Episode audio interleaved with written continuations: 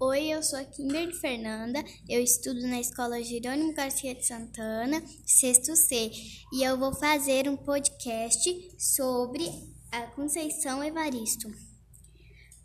Maria Conceição Evaristo de Brito nasceu em 29 de novembro de 1942, em uma favela de Belo Horizonte.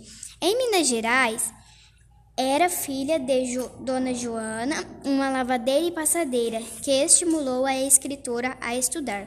Com outros oito filhos para criar, a mãe permitiu que a menina, com sete anos de idade, fosse morar na casa de um casal de tios.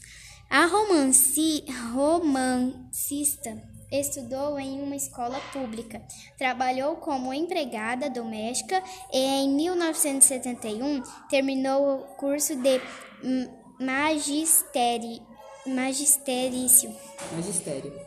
De curso normal, mas só conseguiu um emprego como professora em 1973, após prestar concurso público, quando se mudou para o Rio de Janeiro.